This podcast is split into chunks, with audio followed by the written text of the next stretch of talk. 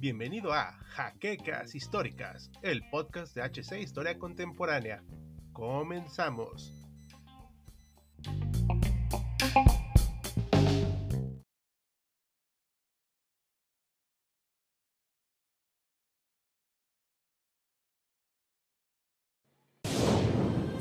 Bienvenidos a HC Historia Contemporánea, la página histórica por excelencia.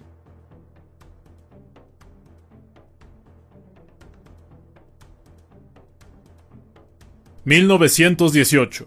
Apenas un año antes el ejército de los Estados Unidos era una minúscula fuerza de autodefensa, pero gracias al reclutamiento en masa, producto de la entrada de la nación norteamericana en la Gran Guerra, ahora disponen de una fuerza de 4 millones de soldados que se desplazan lo más rápido posible hacia Europa, partiendo con dirección a Francia 10.000 soldados diarios desde el verano de 1917.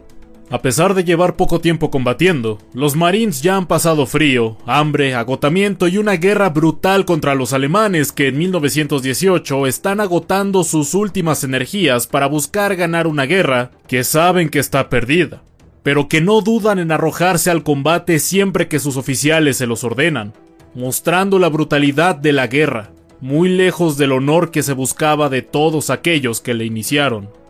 Los Marines saben que de su esfuerzo depende el éxito de esta misión y la vida de sus camaradas.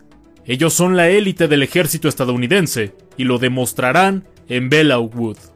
Bienvenidos historiadores a una nueva entrega de Sábado Bélico y como acaban de ver, en esta ocasión hablaremos sobre una de las unidades más emblemáticas de los Marines estadounidenses durante la Primera Guerra Mundial, pero en esta ocasión lo haremos desde el punto de vista de un soldado anónimo, con una crónica de sus vivencias en este momento de gran tensión para él y sus compañeros de armas. Además, conoceremos cómo fue que combatieron en esa zona y por qué se ganaron el apodo de los perros del infierno. Pero antes de empezar, les recordamos que si quieren apoyarnos pueden visitar nuestro Patreon cuyo enlace está en la descripción de este video. Además de que acciones como dejar su like, suscribirse al canal, dejar un comentario luego de ver el video, pero sobre todo compartir este contenido nos ayuda mucho a seguir creciendo. Y sin nada más que añadir, comencemos. Hemos llegado finalmente a Francia, aunque no sabemos bien qué hacemos aquí, pero somos marines y nuestro deber es obedecer órdenes. Los alemanes han estado atacando diversos barcos de nuestro país y se ha derramado sangre estadounidense inocente. ¿Qué culpa tenían esas personas de la guerra que ha liberado el Kaiser? O al menos nos han dicho que la culpa de esto es de él. Las órdenes son claras. Combatir en el frente francés y expulsar a los invasores germanos. ¿Realmente serán tan bárbaros como dicen los medios? Bueno, los noticieros no nos mentirían en esto, eso es seguro. Nuevo día, nuevas órdenes. Parece ser que al fin veremos algo de acción. En junio apenas éramos 14.000 soldados, pero cada día llegan más y más compatriotas para pelear. Hoy atacaremos las posiciones enemigas con artillería con la intención de probar el rango y capacidad de nuestras armas, aunque alejado de una gran ofensiva. Parece ser que aún esperaremos para pelear solos, pues nos llevan a apoyar a los británicos y a los franceses en sus respectivas ofensivas. Aunque el general Pershing es un oficial competente, Parece que hay un poco de recelo a nuestra participación en esta guerra. Los alemanes aún son bastante fuertes y no son un enemigo sencillo de vencer. Y los crudos embates que hemos tenido lo demuestran. Las bajas siempre son altas cuando se debe avanzar. Gracias a nuestros oficiales y a nuestra determinación, obtuvimos una victoria en Cantigny, con solo nuestros soldados. Estamos orgullosos de nuestra labor, pero ha sido un combate donde hemos perdido bastantes amigos. Más de mil bajas entre fallecidos y heridos, pero al menos ya no nos ven como una fuerza secundaria. En estos momentos, estamos cientos de miles de tropas estadounidenses en Francia y unos cuantos en Italia combatiendo contra ese monstruo alemán. O al menos esos pósters nos dan esa idea, son bastante convincentes. El general Pershing sin duda acertó en querer entrenarnos de manera adecuada y no para ser un simple complemento de los británicos y de los franceses. Ahora sabemos que podemos ganar batallas por nuestra propia iniciativa y capacidad. De seguro ya no habrá más sorpresas en el futuro, o al menos eso creemos. Los unos están atacando el frente con todo lo que tienen. Como se han librado de los rusos, pobres de ellos. solo nos llegan noticias de una dura guerra civil. Pero ese no es nuestro problema, sino detener esos embates alemanes, quienes se abalanzan como bestias sin miedo a la muerte. Además, se dirigen al río Marne y también a París. No podemos permitir que caiga la capital de nuestros aliados. ¿Cuál es el plan? Por lo mientras, resistir. Resistir en Chateau Thierry con las tropas coloniales africanas de Francia, que han mostrado una gran capacidad de combate. Los alemanes al final saben golpear muy duro. Casa por casa y donde ya no queda nada de gloria ni honor por el combate, solo nos quedó resistir y evitar que cayera la posición. Una tarea que se volvió imposible, teniéndonos que retirar para luchar otro día. Tras tener que retirarnos, el enemigo sigue avanzando hacia nuestras posiciones. ¿Dónde estamos? Mi mapa dice que cerca de Belau Wood. Bueno, las malas noticias es que los alemanes han penetrado gran parte de las líneas francesas hasta el Marne. Eso no parece posible. Se supone que los alemanes ya estaban casi derrotados, ¿no? ¿Qué se necesita para detener esos bárbaros? Como marines no podemos darnos por vencidos, menos con la victoria tan cerca para poder ponerle fin a esta guerra. Las indicaciones del general James Harsworth son resistir. Esto no parece temerario, pero podemos hacerlo. Cavamos trincheras para esperar el asalto alemán con nuestras propias bayonetas. Necesitamos guarecernos. En medio de tanto lodo y de tanta destrucción, a veces se me olvida que estamos en los campos franceses. Las plantaciones de trigo se extienden a lo largo del terreno, y de no ser porque estamos aterrados ante el avance enemigo, sería un buen lugar para detenerse a contemplar la belleza de la zona. Pasa el tiempo y con él deja ver en el horizonte una pequeña línea de personas, que pronto se vuelven cientos y luego miles. No nos queda más alternativa que prepararnos para otra dura jornada. Y nada más tenerlos a línea de tiro, les disparamos a quemarropa provocando muchas bajas, pero la situación a veces parecía insostenible. Las órdenes retumban en mis oídos. Resistir. Somos marines, debemos dar todo en nuestro poder. Que sepan estos extranjeros de lo que somos capaces sin su ayuda.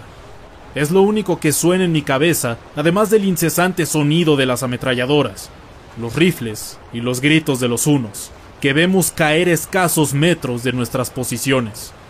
La cantidad de germanos abatidos es impresionante, pero no se rinden. Y puedo ver cómo a unos 100 metros de nosotros empiezan a parapetarse para reiniciar su ataque. Y esto no pinta nada bien. Los franceses quieren dar la media vuelta. ¿Por qué? La victoria luce muy cercana a pesar de los problemas. ¿Y nos sugieren retirarnos? Si acabamos de llegar. Los ataques se detienen tras que nuestra artillería nos apoyara, Apenas puedo escuchar algo que no sea un pitido en mis oídos y ver algo que no sea la mira metálica de mi rifle. Pero estoy lo suficientemente consciente como para seguir órdenes, y nuestras nuevas órdenes son reanudar la marcha, esta vez hacia los bosques de Belau. Muévanse, hijos de perra, gritó nuestro oficial. ¿Acaso quieren vivir para siempre? Recordar esas palabras me resulta absurdo mientras escribo esto, pero la adrenalina y el miedo nos impulsó a seguir moviéndonos con una sola dirección. Adelante. A pesar de que estábamos siendo masacrados por el fuego enemigo. Más de mil de nuestros hermanos de armas fueron derribados en apenas un día. Los combates se han ido recrudeciendo mientras más nos acercamos a nuestro destino. Los bosques son trampas mortales que ocultan con cautela a nuestros enemigos. Si tan solo siguieran peleando con esos visibles cascos con picas, sería más fácil encontrarlos. Los alemanes se sorprenden al vernos en distintas posiciones y avanzar a pesar del castigo. No niego su capacidad, pero parece que poco a poco están menos dispuestos, y quiero pensar que se están cansando. Aún así, no dudan en usar todo su arsenal, castigándonos con una buena dosis de gas mostaza.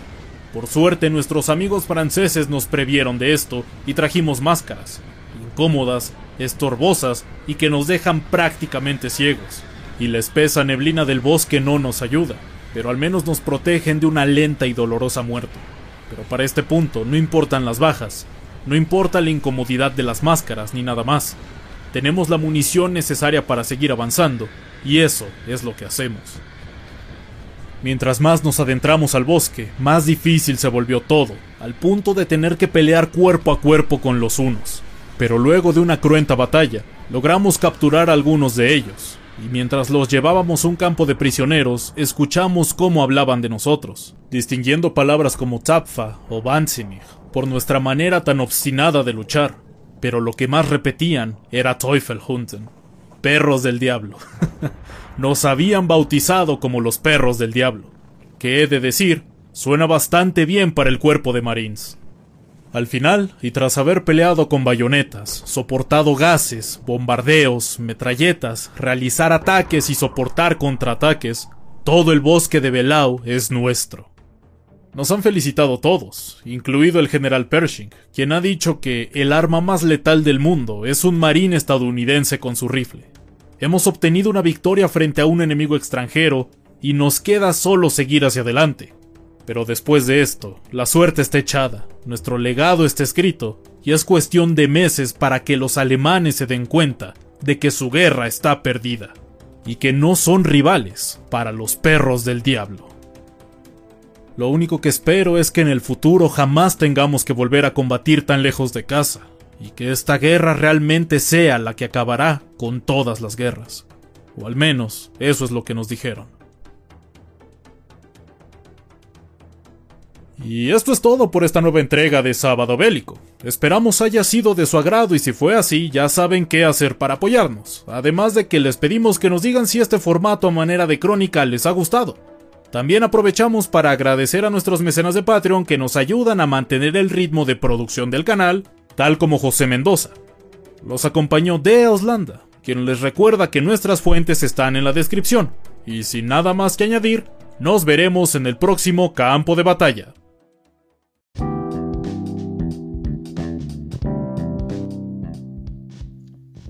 esperamos la siguiente semana en un nuevo episodio de Jaquecas Históricas, el podcast oficial de HC Historia Contemporánea.